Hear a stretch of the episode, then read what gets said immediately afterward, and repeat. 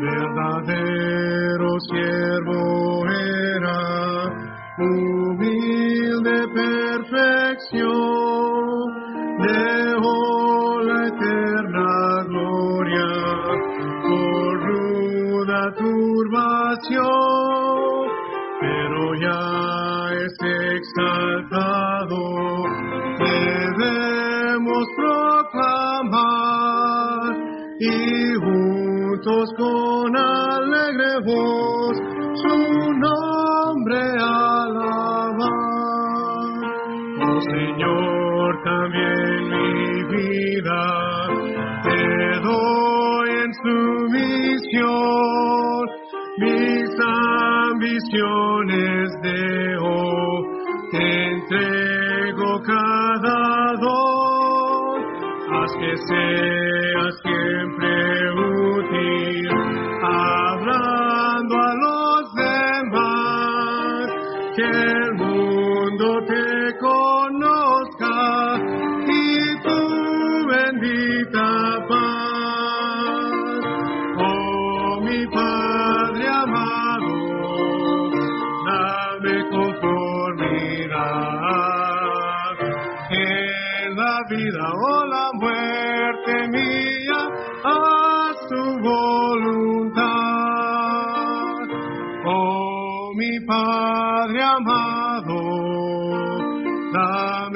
conformidad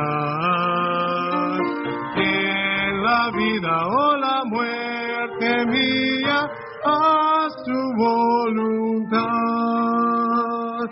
En la vida o la muerte mía,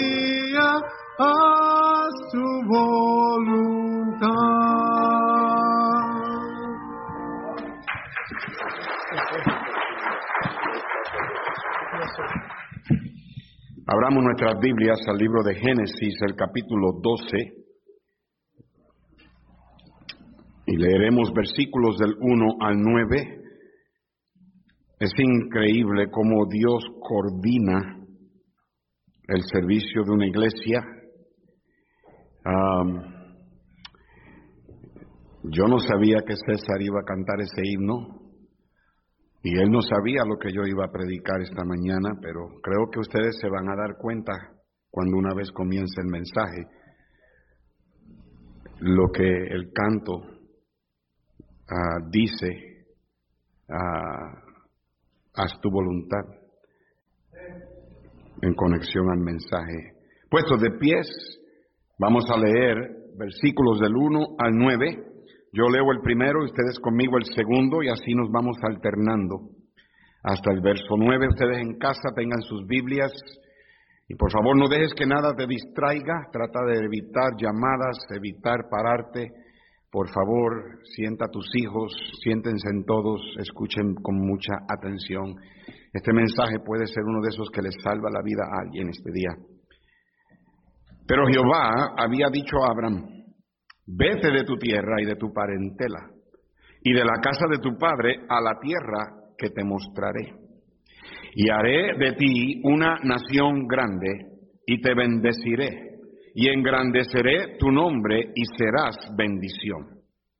Bendeciré a los que te bendijeren y a los que te maldijeren maldeciré y serán benditas en ti todas las familias de la tierra. Y se fue Abraham como Jehová le dijo, y Lot fue con él. Y era Abraham de setenta y cinco años cuando salió de Harán.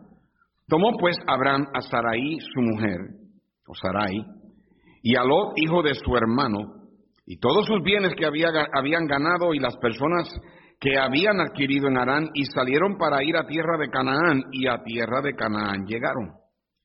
Y pasó Abraham por aquella tierra hasta el lugar de Siquem, hasta el encino de More, y el cananeo estaba entonces en la tierra. Y apareció Jehová a Abraham y le dijo, a tu descendencia daré esta tierra, y edificó allí un altar a Jehová, quien le había aparecido. Luego se pasó de allí a un monte al oriente de Betel, y plantó su tienda, teniendo a Betel al occidente y Ai al oriente, y edificó allí altar a Jehová, e invocó el nombre de Jehová. Todos en el 9. Y Abraham partió de allí caminando y yendo hacia el Negev. Vamos a orar, voy a, usar este micrófono ahora, fellas. I'm going to use this lapel. As soon as you can, turn me on on that one and you can turn off this one. O le dejamos este a la gente para que diga amén.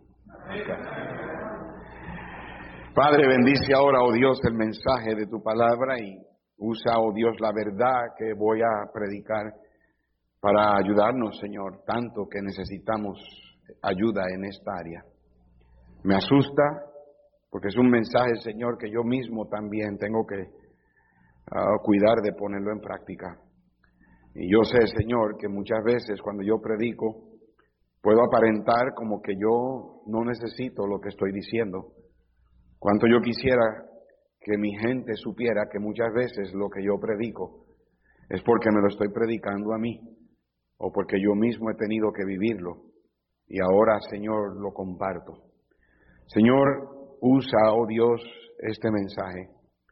Despierta nuestra mente, abre el entendimiento y abre nuestros ojos, especialmente aquellos que tal vez estén siendo cegados y engañados y están rumbo a que sus vidas se arruinen. Padre Señor, danos luz que alumbre nuestro camino. En el nombre de Jesús te lo pedimos. Amén. Pueden tomar asiento, hermano. Muchas gracias. Voy a hacer una pregunta que verdaderamente yo creo que todos aquí levantarán sus manos por una de dos razones. O porque no quieres que la gente vea que tú no la levantaste, o verdaderamente es tu deseo levantar tu mano.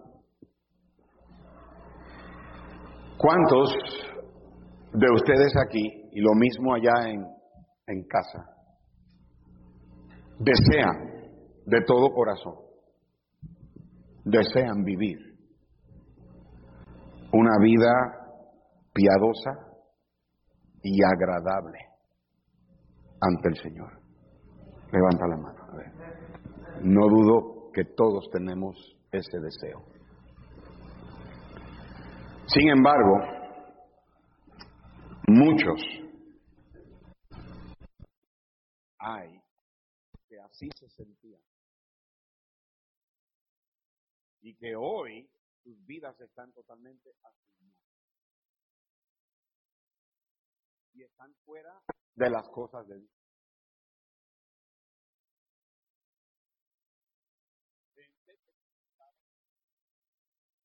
o en cualquier otra.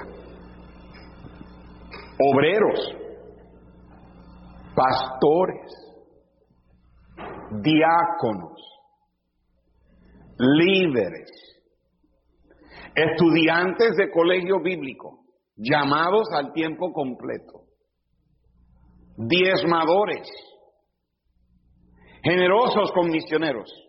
La lista continúa. Que hubiesen levantado la mano o que la, tal vez la levantaron cuando alguien les hizo la misma pregunta. Y sin embargo, hoy, algunos ni, ni, hasta en Dios creen. Algunos están viviendo una vida totalmente depravada. Es inconcebible. Es algo que hace, nos hace ver a nosotros lo que Pablo quiso decir cuando él dijo, el que piensa estar Mire que no. Todos somos vulnerables. El título de mi mensaje es ¿Cómo es que cristianos arruinan sus vidas? ¿Y cómo evitarlo? No te estoy diciendo esto para que te pongas a pensar ahora en quién está allá afuera.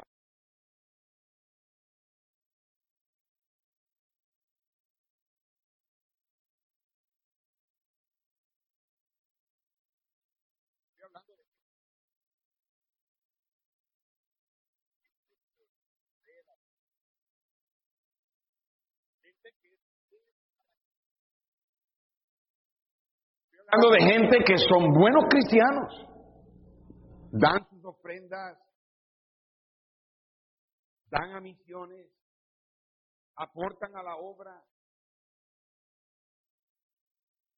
Estoy hablando de gente, de personas que tienen el deseo piadoso de, querer agradar a Dios, no quieren ni pensar qué pasaría. Yo recuerdo un joven que yo tenía allá en Londres. Y ese joven, yo lo ponía a predicar en mi iglesia cuando yo no estaba. Y él una vez desde el púlpito dijo la frase, yo le oro al Señor que si yo me voy a apartar del Señor algún día, Él conociendo el futuro, que mejor me mate. Hay que tener cuidado cuando uno dice algo así, porque eso no es algo sabio. Pero eso fue lo que él dijo. Y a mí me lo dijo personalmente. Y a mi papá se lo dijo personalmente. Y mi papá recuerdo que le dijo a ese muchacho, nunca digas eso. Y sin embargo hoy está en falsa doctrina, está en el mundo, está totalmente arruinado. Graduado de colegio bíblico y hasta llegó a ser pastor.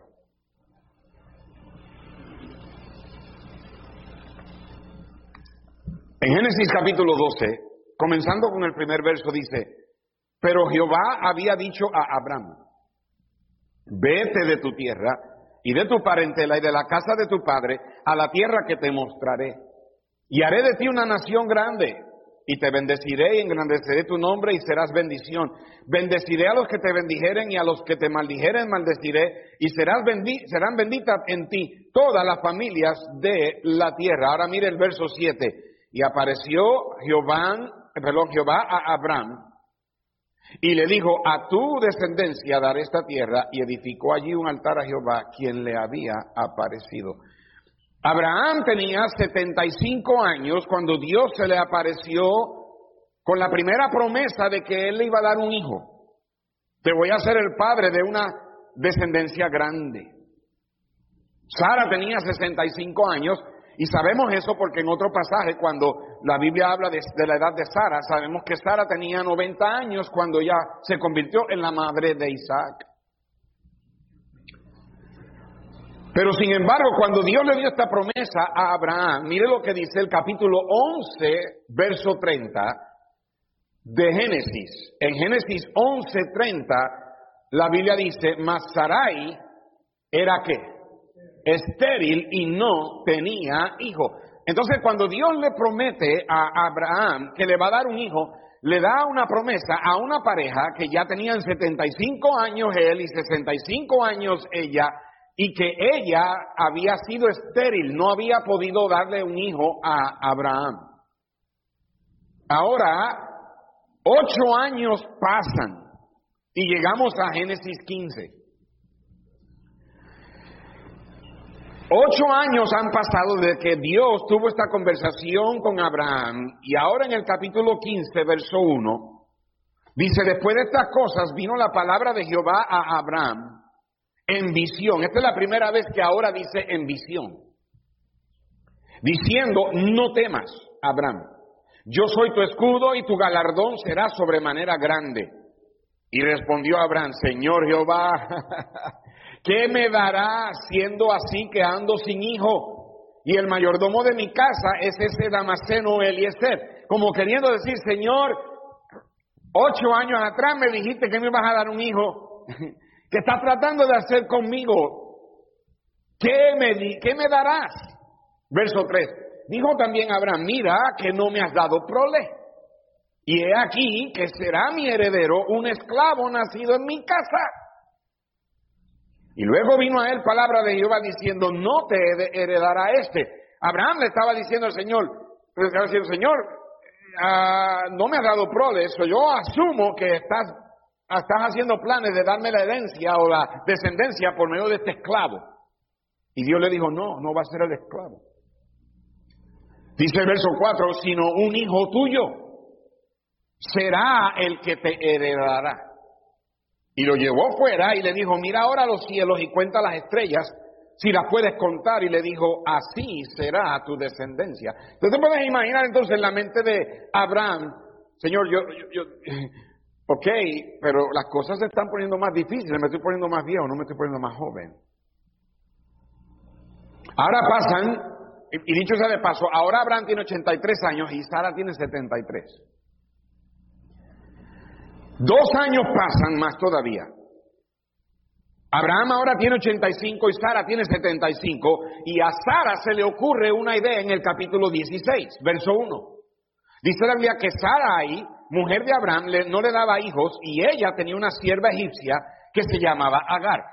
en mi opinión, yo no creo que debió, Abraham debió haberse ido a Egipto. Dios le dijo que se fuera a Canaán. Vino el hambre y como muchos cometen el error, por causa de dinero, por causa de, de, la economía, por causa de, que eh, hay dinero envuelto, por causa de negocios, se van a un lugar, buscan allá, se van por un tiempo, están siempre detrás del negocio y, y el dinero siempre ha sido la causa principal porque muchos se salen de la voluntad de Dios.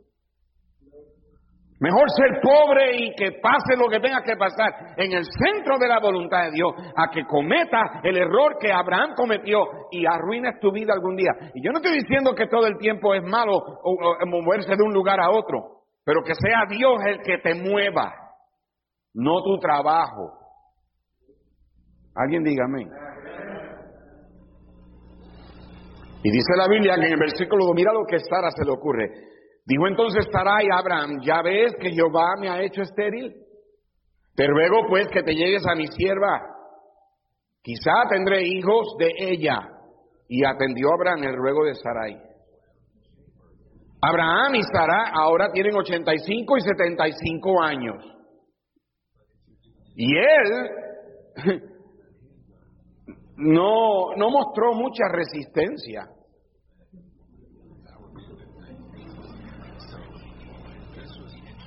Y esto causó que se procreara un hijo ilegítimo. Pero qué error. Las consecuencias que vienen por causa de esto. Ismael nace por esta relación incorrecta. Abraham ahora tiene 86 años y Sara tiene 76. Pero llegamos entonces al, capítulo 17 y Abraham tiene 99 años, 24 años han pasado desde que Dios le dijo a él que se fuera de Ur de los Caldeos y le prometió un hijo, 24 años. ¿Alguien aquí tiene 24? Hermano César tiene 24. Toda tu vida fue lo que Abraham esperó. Tú también has esperado 24 años, ahora viene tu bebé, ¿verdad? Anyway. Capítulo 17, verso 1. Era Abraham de, 90, de edad de 99 años cuando le apareció Jehová y le dijo, yo soy el Todopoderoso, anda delante de mí y sé perfecto, y pondré mi pacto entre mí y ti, y te multiplicaré en gran manera. Aquí hay, hay varias veces, yo lo subrayé ayer estudiando para haciendo el bosquejo, 16 veces en este capítulo nada más que usted encuentra a Dios hablando en primera persona. Por ejemplo, ahí en el verso 2, y pondré, y te multiplicaré. En el verso 6, y te multiplicaré, y haré. En el verso 7, y estableceré. En el verso 8, y te daré. En el verso 8 ah, al final, y seré. En el verso a 16, y la bendeciré, y te daré, y la bendeciré. En el verso 19, y confirmaré. En el verso 20, le bendeciré y le haré, haré de él. Versículo 21, yo estableceré. Dios personalmente le digo aquí a Abraham, yo soy el Todopoderoso. Para, para mí no hay nada y yo me voy a encargar de esto. Versículo 15 de Génesis 17. Dijo también Dios a Abraham, a Sarai, tu mujer, no la llamarás Sarai, mas Sara será su nombre. la bendeciré y también le, le- te daré de ella hijo. No, ella tiene 89 años. Cuando tenía 65 años, que fue la primera promesa, ¿se imagina a una mujer de 65 años hoy teniendo un bebé? Pero la Biblia dice que cuando ellas, ellos se fueron de ahí y llegaron a, a, Egipto, si no me equivoco fue, déjame ver rapidito. Ya, llegaron a Egipto a los 65 años de edad. Abraham le dijo, tú eres hermosa. Mejor que digas que eres mi hermana, porque si no me van a matar a mí. Pero ahora tiene 89. Para el tiempo que nace Isaac, tiene 90. Y la Biblia dice en el versículo 16 que él, Dios le dijo, también te daré de ella hijo si la bendeci, sí, la bendeciré y vendrá a ser madre de naciones. Reyes de pueblo vendrá, vendrán de ella. Entonces Abraham se postró sobre su rostro y qué? Se rió y dijo en su corazón, a hombre de 100 años ha de nacer hijo. Y Sara ya de 90, de 90 años ha de concebir. Eso lo dijo en el corazón. Él no lo dijo en voz alta. Él se rió. Y en el corazón está pensando, yeah, right. Que a 100 años y me va a dar un hijo. No me lo has dado desde que tenía. Hacía más lógica. Y se rió. Imagínate que el hermano Muela y la hermana Nelly vayan a tener un hijo. ¿Qué tú harías, hermano? ¿Qué tú harías? ¿Te ríes? ¿Te- ¿Ah? Lo más probable, no te da un infarto. No, ok. Lo más probable es que te mata la hermana Nelly, eso es lo que va a pasar. Eso es como Elisa y Jared, que hace poco descubrieron que viene otro. Ups. Ella, ella llamó a la mamá y le dice, quiero hablar con ustedes, queremos hablar con ustedes por FaceTime. Yo estaba en una consejería y esa noche que ellos querían llamarnos, yo iba a llegar tarde a casa y yo le dije a Roberta, habla con ellos, o sea, empieza la llamada y cuando yo llegue yo me junto. Yo llegué a casa y Roberta no estaba en el teléfono y digo, ¿por qué no estás en el teléfono? Dice, dicen que quieren hablar con nosotros los dos a la misma vez. Y le dije, eso es que viene otro. Y le dije, cuando ella llame, cuando la llamemos, lo, cuando ella conteste, le vamos a preguntar, ¿estás encinta? A la misma vez. Entonces llamamos por FaceTime y de momento aparece ella. Jared está medio sentado y acostado en la cama, así.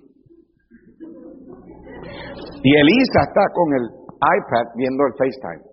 Y cuando ella contesta, le decimos, ¿estás encinta? Y Elisa hizo, y Jared. Ey, los hijos son una herencia, dice la Biblia. Y los nietos son una recompensa por no haber matado a los hijos. Y, y Andrés, cuando ah, supo eso, empezó a decirle, a comentar, ¿sabes cómo son los hermanos que empiezan a molestar? Y le dije, Andrés, los hijos son una recompensa de Dios por no haber matado a los hijos. Mejor es que tú empieces a hacer algo antes de, para que tu vida valga la pena salvar. Pero no nos podemos, no nos podemos poner a criticar a Abraham. Déjame preguntarte, ¿qué, qué hubieras hecho tú? ¿Mm? Manuel Landero, ¿qué, ¿qué pasaría si tú y la hermana Gloria tienen un bebé? Mira, la hermana Gloria está carcajada aquí. Mm.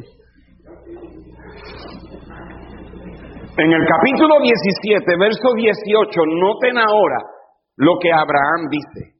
Y les estoy haciendo reír un poco porque después de esto no se van a reír mucho. Dice en el capítulo 17, verso 18, y Abraham, después de haber hecho, dicho eso en el corazón, Abraham le dice a Dios, ojalá Ismael viva delante de ti. Nunca debió haber orado eso. Lo que, lo que Abraham estaba diciendo era esto. Señor, yo reconozco que cometí un error. No debía haberme metido con la egipcia. Porque ahora tengo este hijo. Pero ya yo estoy viejo.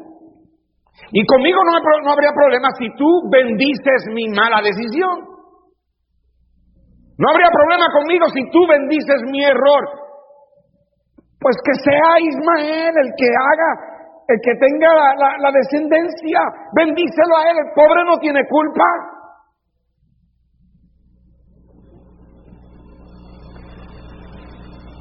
Sin embargo, esta oración que él dijo, que él dijo ahí, el padre de la fe arruinó no solamente su vida, pero la vida de su familia y la vida de generaciones hasta el día de hoy. Porque todavía nosotros hoy estamos sintiendo el efecto de esa oración.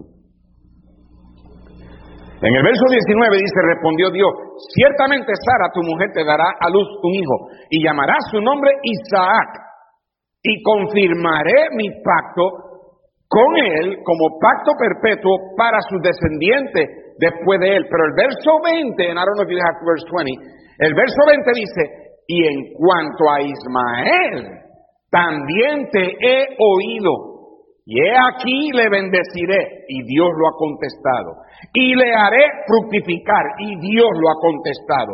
Y multiplicar mucho en gran manera, y Dios lo ha contestado.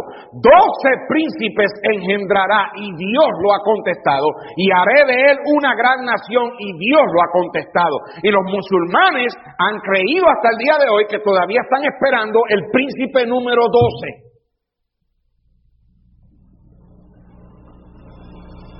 Hermanos, hay cosas que simplemente no son sabias decir.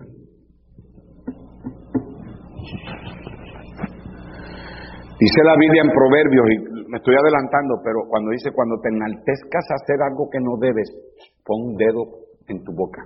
Ten cuidado con lo que sale de aquí. Hay preguntas que simplemente no son sabias hacer. No tenemos que saber todo. Es como el joven que estaba en el hospital para ser operado, hermano Gilberto. Y le preguntó a la enfermera, que era bien bonita. Le dijo, oye, ¿tú crees que sea que yo esté suficientemente ya bien para llevarte a cenar el sábado? Y la joven lo miró y le dice, pues tú le puedes preguntar a mi comprometido, que es el que te va a operar mañana.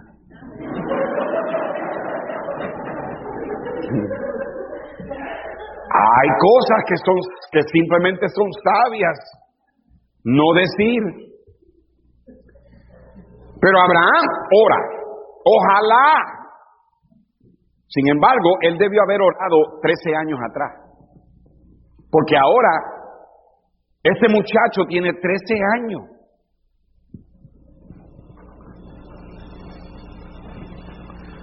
¿Por qué entonces es que cristianos, buenos, buenos hermanos, gente que aquí se han sentado, ujieres, cantaron especiales, estudiaron en colegio, ¿por qué es que arruinan sus vidas? Y antes de que nos pongamos a juzgar, piensa tú, usa este mensaje tú para tú analizarte. ¿Qué es lo que sucede que hace que esta gente, que estas personas, buenas personas, algunos de ellos todavía yo los tengo en mis contactos y oro por ellos? Hay algunos que lamentablemente por falsa doctrina, otros por pecado, otros por ofensa, otros por capricho, cualquier cosa, pero arruinan sus vidas. Y no solamente la de ellos, pero también las vidas de otros. Number one, let's go to number, point number one. Porque quieren hacer lo que ellos quieren y no la voluntad de Dios. That boils down to that. El himno que acaba de cantar. Haz tu voluntad. Cristianos arruinan sus vidas porque quieren hacer lo que ellos quieren. Mira, la voluntad de Dios no siempre es fácil, pero siempre es lo mejor. Estas personas determinan hacer lo que quieren hacer en lugar de hacer lo que claramente es la voluntad de Dios. El peligro más grande en la vida después de rechazar a Cristo es hacer una decisión en la vida sin hacer una simple pregunta. ¿Es esta la voluntad de Dios para mí?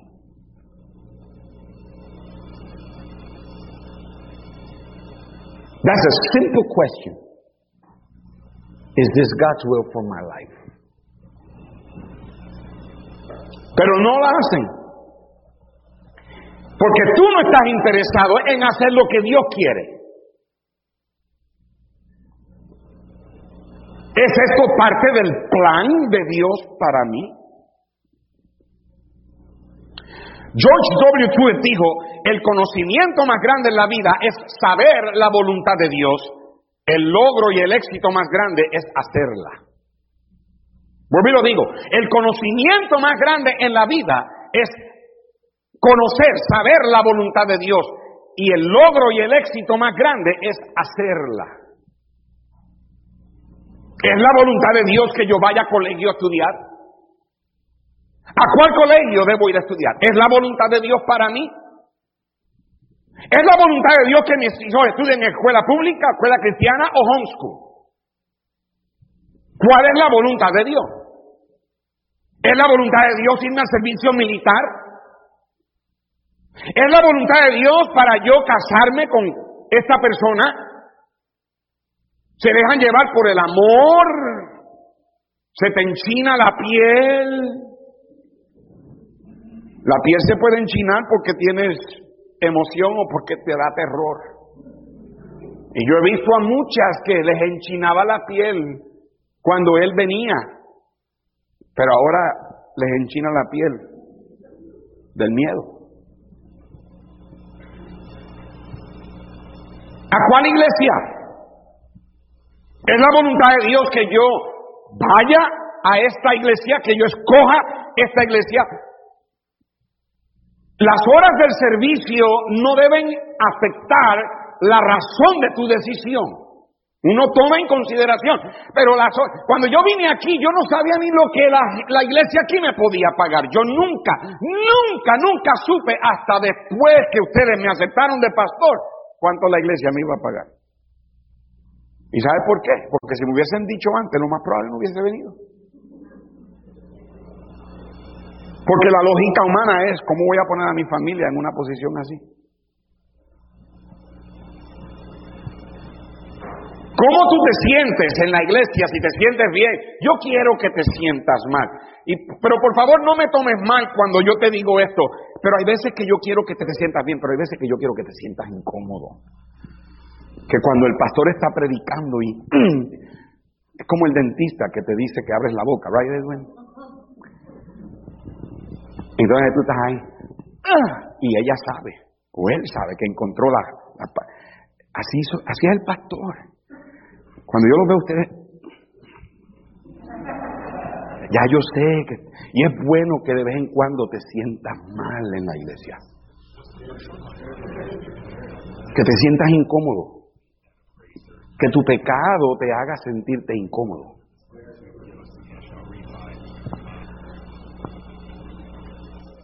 La música no debe ser. You know, hay iglesias que se ponen con batería, guitarra eléctrica, parecen un concierto de rock and roll. Y ahí está todo el mundo. Y bailando y todo, supuestamente en el Espíritu. No hay tal cosa en la Biblia. Toman versículos de la Biblia completamente fuera de contexto porque dice que hay que adorar a Dios con címbalos y con todo y con instrumentos de cuerda. Sí, pero también la Biblia dice que también debemos hacer las cosas decentemente y en orden. Yo no estoy en contra de tener instrumentos, los tenemos, pero lo hacemos en una manera consagrada al Señor y no parecer como si estuviéramos en una discoteca, donde la gente no ve la diferencia entre nosotros y la música del mundo. Pero tú te quedarías sorprendido cuánta gente se ve en una iglesia porque ahí se siente supuestamente. Mira, cualquiera puede sentir el espíritu con rock and roll en la plataforma. Te llega primero a los pies en vez de llegarte aquí.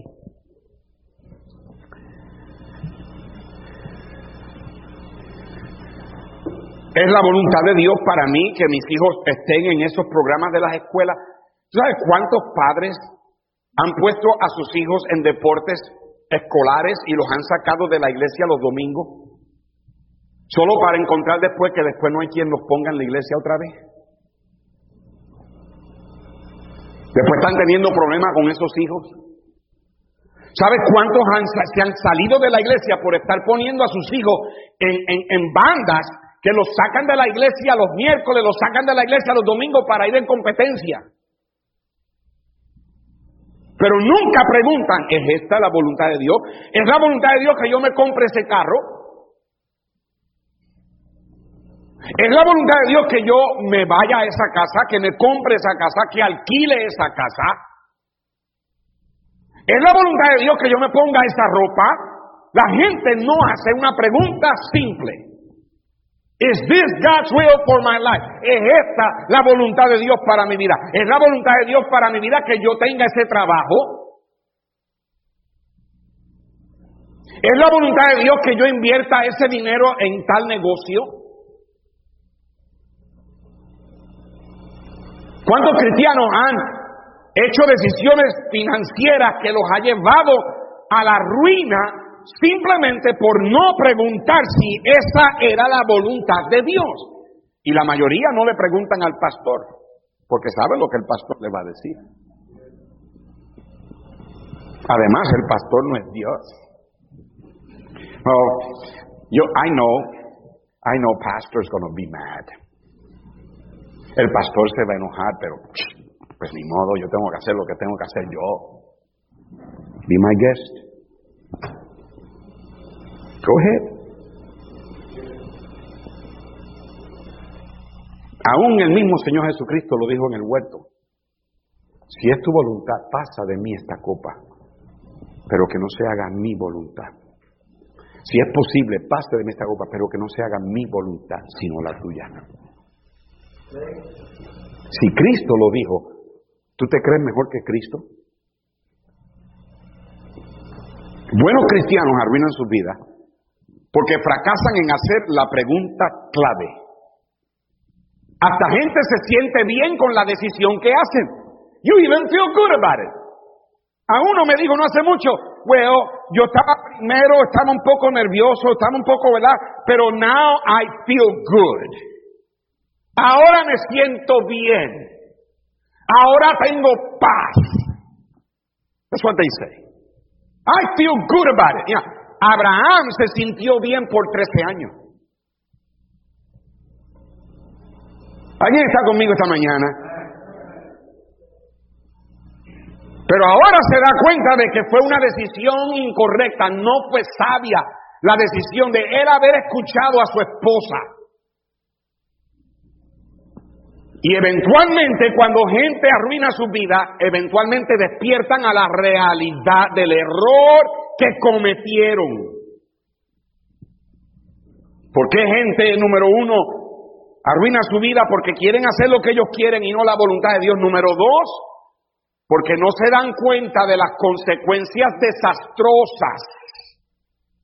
This is number two. No se dan cuenta de las consecuencias desastrosas que ocurren cuando nos dejamos llevar por nuestra lógica humana. No me tomes mal. No todo el tiempo la lógica es mala y hay veces que Dios quiere que use tu mente. Think. Pero tienes que asegurarte que no eres tú tratando de hacer que la pieza redonda del rompecabezas quepa en el espacio cuadrado. Nuestro pensamiento no es como el pensamiento de Dios. Y porque algo sea lógico no necesariamente significa que es bíblico. Tus pensamientos y tu lógica pueden guiarte hasta un convencerte de que lo que haces incorrecto es correcto. You convince yourself. To the point that you think even the error is truth. Puedes llegar hasta deleitarte. Gente se deleita. Mira, Proverbios 1. En Proverbios capítulo 1, No hay mucho amén, so vamos a salir tarde.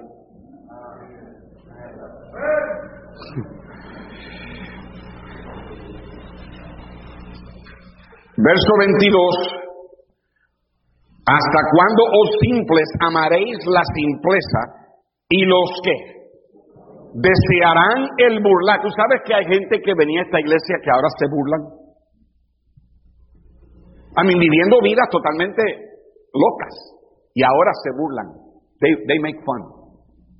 Lo hacen por las redes sociales y se, se mofan, se burlan.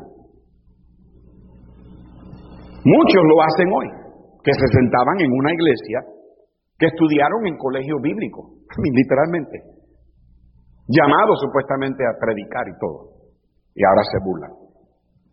Hoy día defienden el homosexualismo. Hoy día defienden la fornicación, la inmoralidad, el concubinato, el estar juntos sin estar casados es adulterio.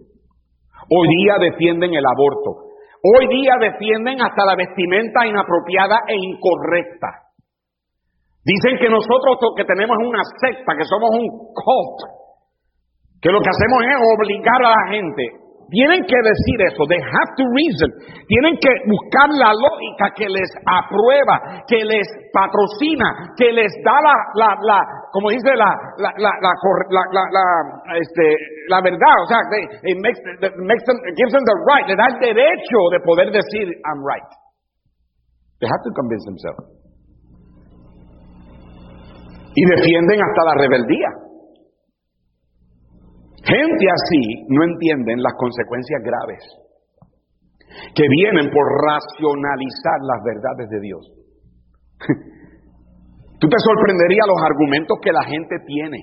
La gente se saca para las, convicciones, para los principios de la Biblia.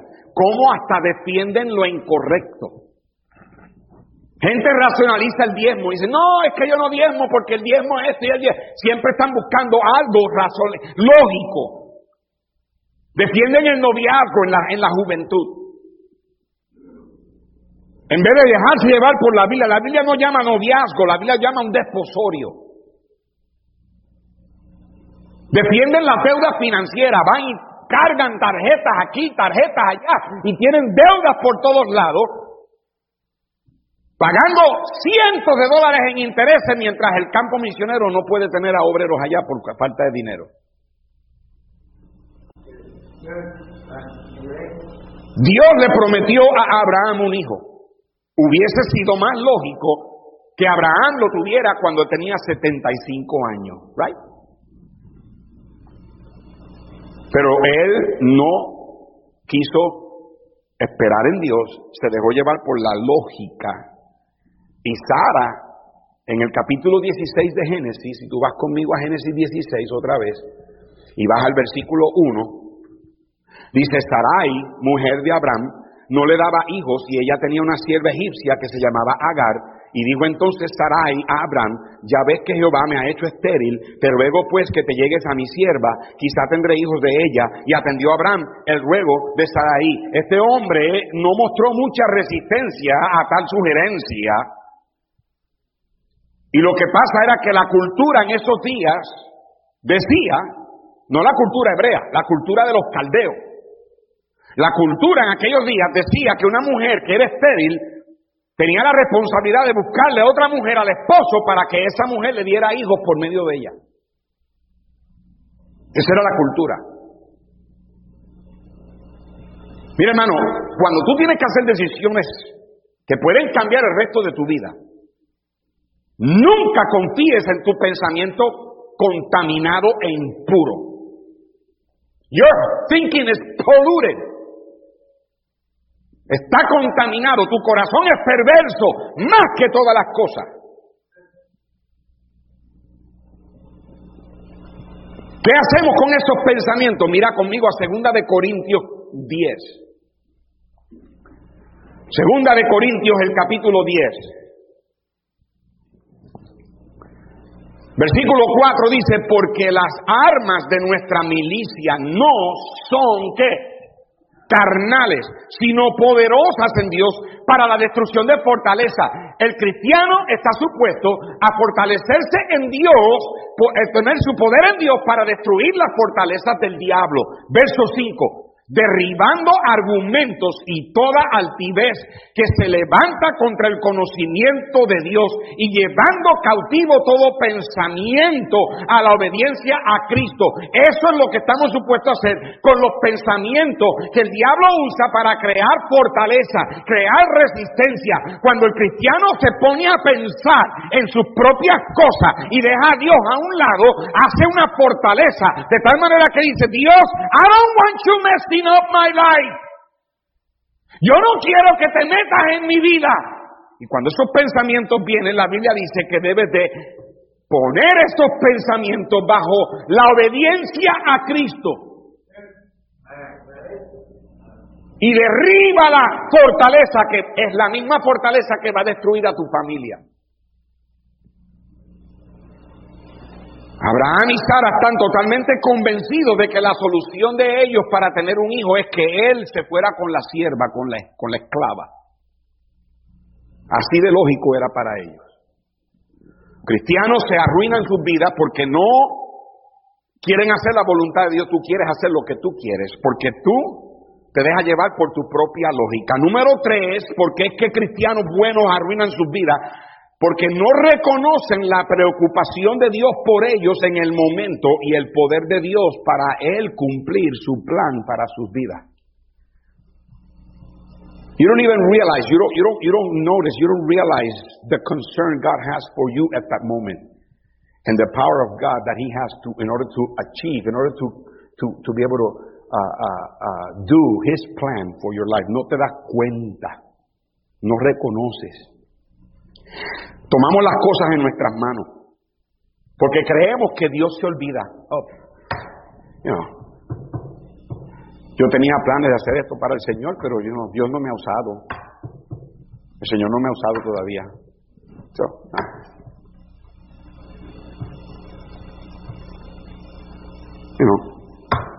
¿Qué estoy haciendo?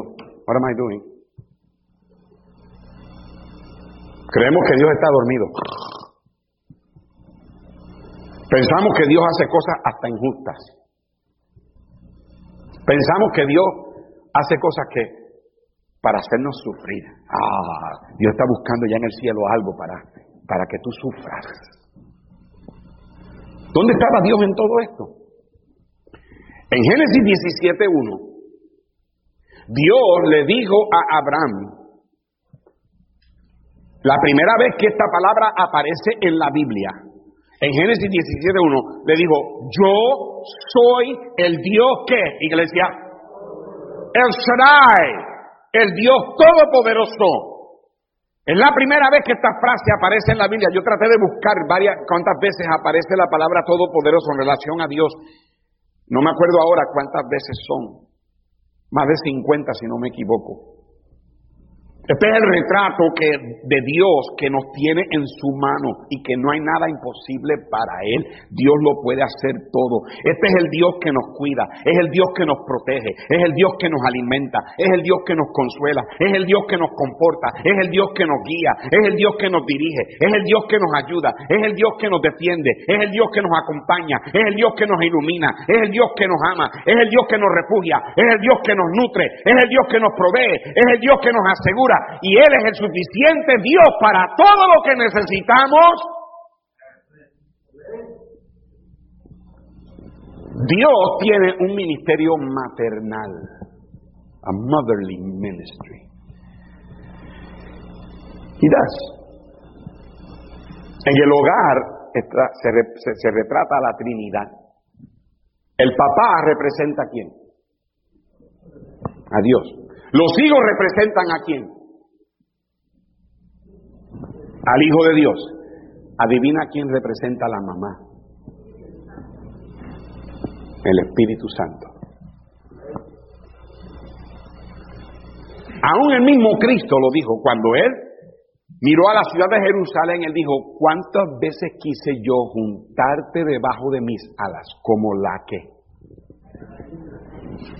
Dios tiene un ministerio maternal. There's a side of God, hay un lado de Dios que Él te va a tratar como una madre. Ustedes mamás aquí. Something about mothers. Aún los bebitos, la Rosy, la nieta más chiquita que tenemos, la Rosalí, cuando ella no quiere a más nadie, ella en la casa, cuando están en casa, ella está así buscando a Idalí. Cuando Idalí se va, empieza a llorar. La agarro yo, la agarra Roberta, la agarra David. Cuando la agarra Idalí, there's something about a mother. Mira lo que dice en Isaías 49. Isaías capítulo 49, versículo 15. Dice la palabra de Dios, se olvidará la mujer de lo que dio a luz para dejar de compadecerse del hijo de su vientre. Ustedes mamás aquí, mi mamá me está mirando allá en cámara, right mama? Are you, are you, are you, are you, I don't know if you can send me a text. Uh, déjame saber, mami, si me estás mirando, mami. Yo voy a verla a ella y ella me agarra rápido por los cachetes y me baja porque ella está así de chiquita. Y me baja donde ella y me da un beso. Me abraza. Los otros días me preguntó, mi hijo, ¿vas a venir a vernos? Porque hay algo en la mamá. Y claro, mami tuvo cuatro hijos, pero yo soy el preferido.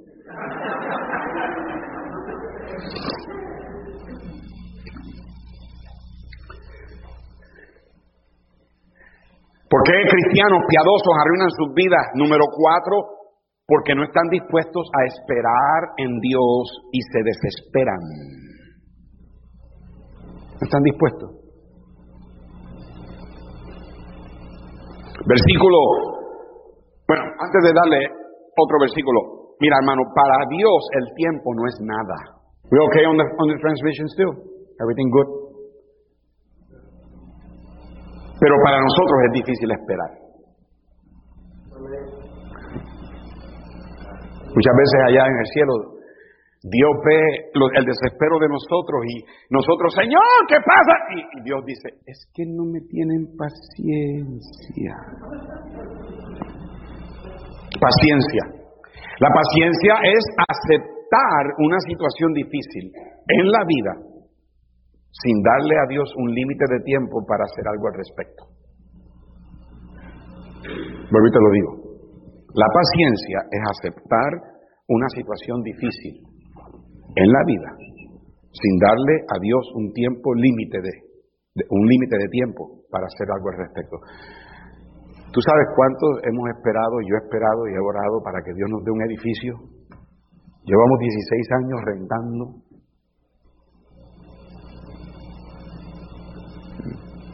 Y yo todavía no sé si este es. En la lógica de nosotros, este es. No salirnos de aquí. Ya la gente nos conoce. Hemos estado en ese edificio. Y yo creo por fe que va a ser de nosotros. Pero no es cuando nosotros digamos, ni es cuando nosotros querramos, es cuando Dios diga. Pero para Dios el tiempo no es nada. Pero para nosotros es difícil esperar. Dios no solo tiene una voluntad perfecta, Él tiene la manera perfecta y Él tiene el tiempo perfecto. Si simplemente caminamos con Él, hermano, Dios no necesita nuestra ayuda. Lo que nosotros necesitamos, hacer es obedecer enseguida y esperar pacientemente. Pero no, queremos esperar para obedecer. Queremos obedecer, pero después. Señor, bendíceme primero y yo te obedezco.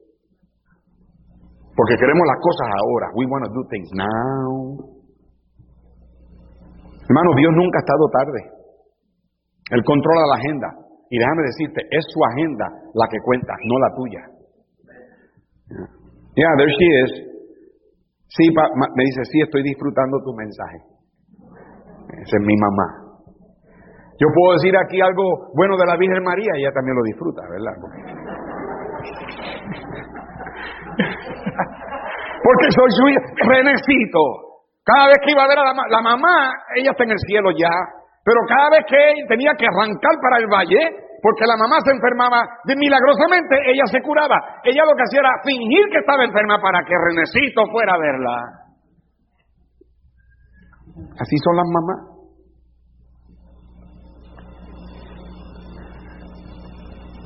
Cuando nosotros queremos que Dios haga las cosas a nuestra manera y a nuestro tiempo, eso es tentar a Dios. Y varias veces en la Biblia, Dios dice, no tentarás al Señor tu Dios. Eso es decirle a Él, yo sé más que tú.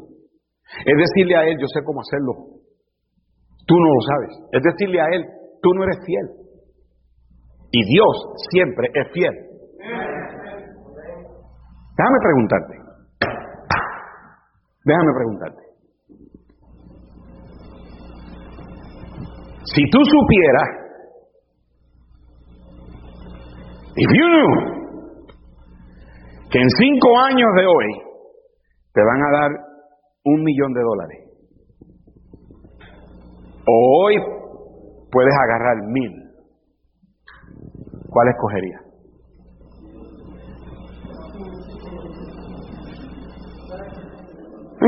ponte a pensar, en cinco años voy a estar muerto. ¿Right? No lo digas tan alegre, hermana Lucy, ¿qué pasa? oye, oye, dice, sí, yeah, se va. ¿Verdad que ella está alegre, verdad? ¿Verdad que sí? Eh, Pero ¿sabes qué? Hay gente que escoge los mil dólares. Por si acaso, ¿verdad? Porque no quieren esperar. Pero bueno, güey, esperar es una de las cosas más difíciles en la vida cristiana. ¿Cuántos cristianos han salido de la voluntad a la vuelta de la esquina?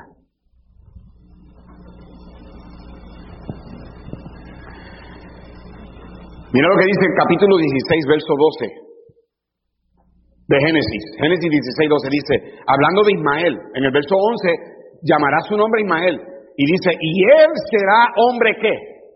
¿Qué significa fiero? Viene de la palabra fiera. ¿Qué, qué son las fieras? ¿Qué son? Las esposas.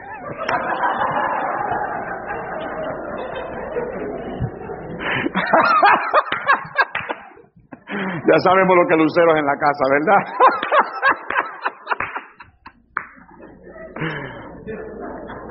Le llaman fieras porque son eso mismo, salvaje.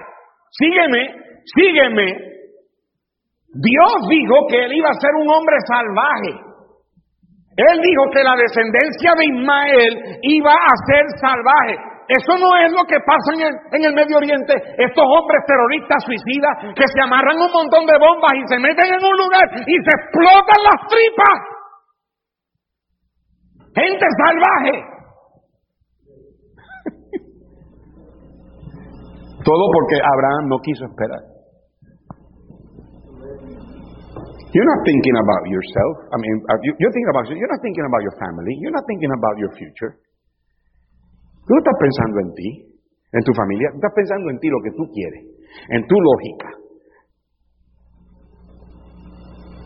Vienen y me dicen, pastor, tengo algo que decirle.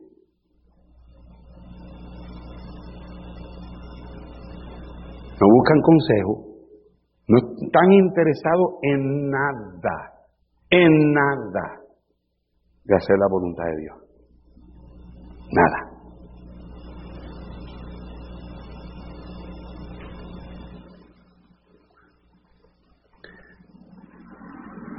Y lo, esto fue lo que, le, lo, que, lo que pasó con el desespero de Abraham. Produció una gente salvaje. ¿Sabes cuántas mujeres por casarse, por querer casarse, se cansaron, casaron con lo que no era y ahora han sufrido el resto de sus vidas? ¿Sabes cuántos hombres por querer casarse se casaron con la que no era y ahora están sufriendo el resto de sus vidas? ¿Ya? Se dejan llevar por el gusto, por la pasión, por la carne.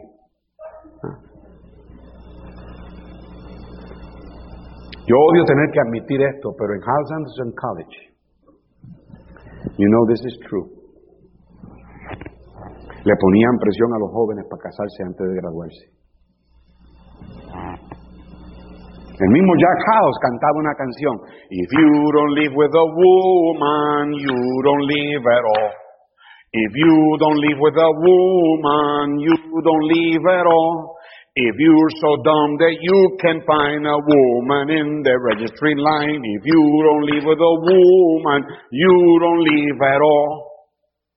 Y él decía, no hay diploma si no tienes esposa. Of course, cada muchacho se quiere casar. Cada muchacha se quiere casar.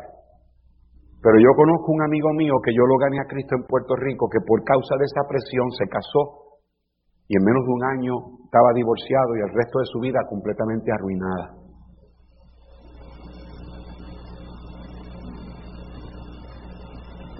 Por eso es que nadie en esta iglesia debe ponerle presión a ninguno de los jóvenes de esta iglesia en cuanto a con quién casarse y cuándo casarse. Eso no es asunto tuyo, eso es asunto de Dios.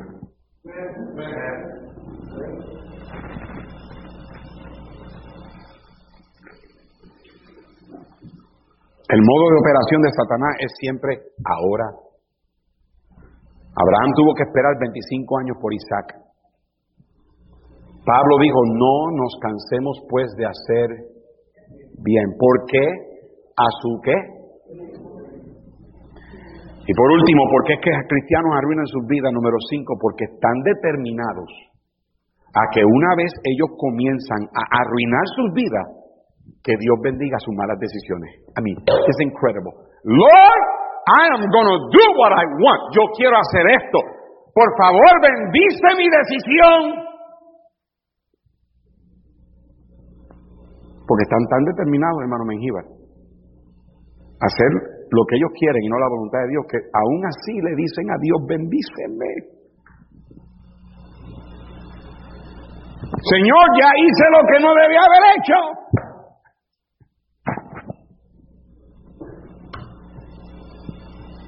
Pastor, already ya, ya, ya yo hice la decisión. Ya, I can't go back. Would you pray for me? What do you want me to pray for?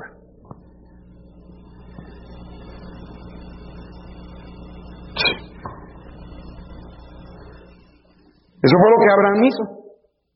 Ojalá Ismael viva delante de ti. Ahora me doy cuenta que no lo debe haber tenido. Ahora me doy cuenta que no debe haber hecho eso, pero por lo menos te pido que lo bendigas a él. Really?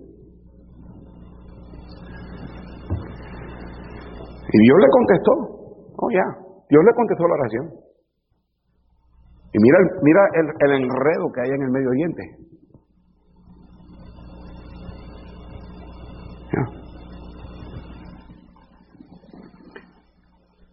Los miércoles, los martes en la noche, o los martes cuando yo grabo el estudio que sale los miércoles, he cantado un himno aquí que yo espero que ustedes lo hayan escuchado cuando, digo, espero que se sintonicen los miércoles. ¿Quieres siempre por Jesús vivir y serle fiel? Y en la senda angosta caminar con Él. ¿Quieres que Él te libre de tu vida amarga y cruel? que haga en ti su voluntad. Jesús te hará lo que tú debes ser, su sangre tu alma puede emblanquecer, su amor te llevará que puedas ver que gozo trae su voluntad a ser. El hacer tu voluntad, dijo el salmista, me ha agradado. No. Pero tú no.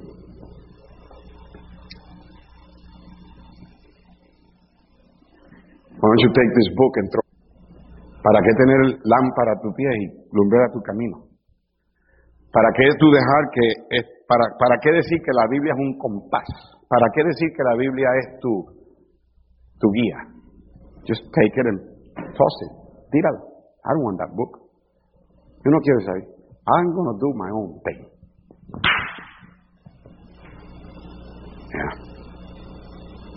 Y no nos sorprende porque a veces encontramos, hey, ¿tú oíste? Ya, se divorció, ah, sí, ahora está, ¿viste cómo está? No, tomando, fumando. By the way, ten cuidado como hablas de ellos. Porque el que piense estar firme, mire que no caiga.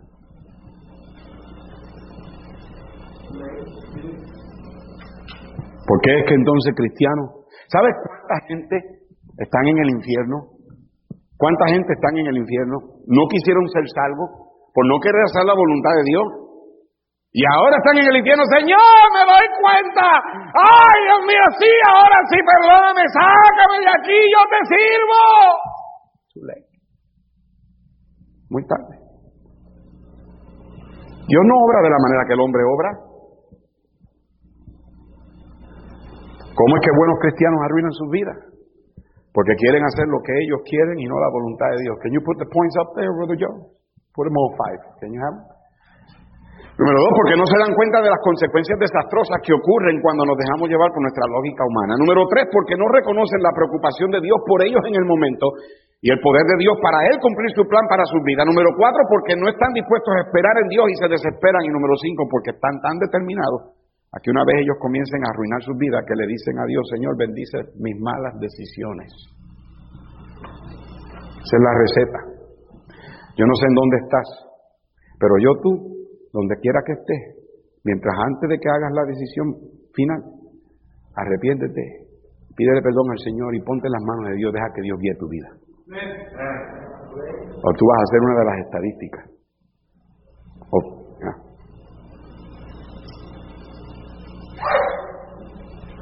Esta noche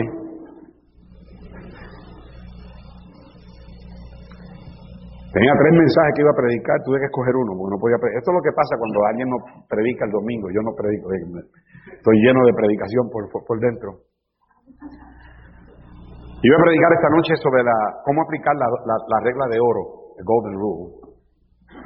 Y voy a predicar esta noche sobre, o iba a escoger otro, cómo tratar con gente difícil. Pero voy a predicar esta noche cómo es que Satanás estorba relaciones.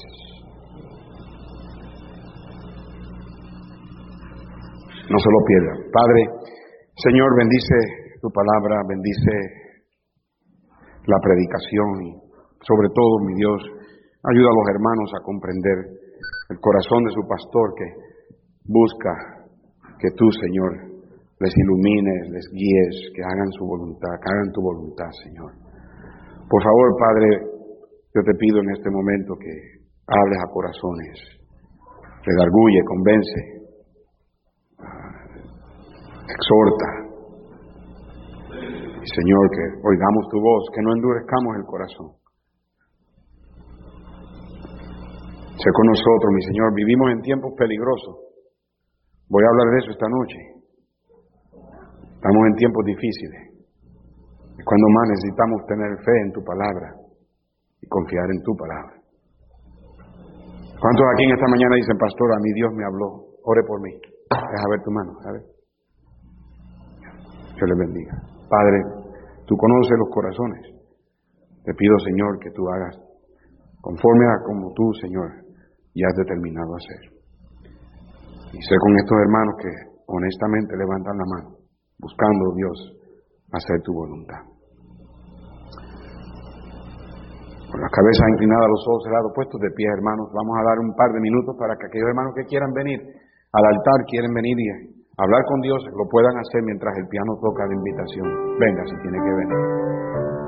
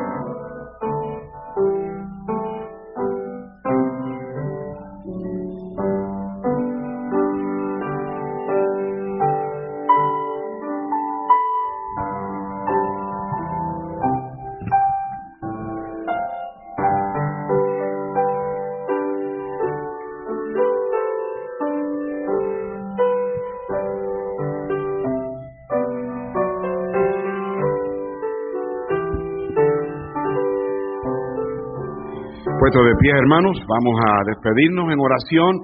No olviden esta noche llegar aquí antes de las seis y media. Ya les anuncié el título y este no se lo pierdan, porque cómo es que Satanás estorba a relaciones. Vamos a orar con cuidado al salir, hablen afuera para que haya distanciamiento y nos vemos esta tarde a las seis y treinta. Padre, gracias por traernos a tu casa. Despídenos ahora con tu cuidado, llévanos con bien a donde vamos, tráenos de regreso esta noche, sé con los hermanos en casa, que puedan estar aquí, Señor, aquellos que pueden, sabiendo, Señor, que debemos reunirnos, congregarnos. Pedimos que esta pandemia pronto acabe, podamos volver a la normalidad y, Señor, que nos ayudes a volver, Padre Santo, a ser la iglesia que debemos ser y más. Bendice ahora nuestra despedida en el nombre de Cristo Jesús. Amén. Dios les bendiga. Salúdense unos a otros. Las líderes, las líderes de los círculos misioneros, vayan a ver a la hermana Ortiz rapidito, por favor. Rapidito.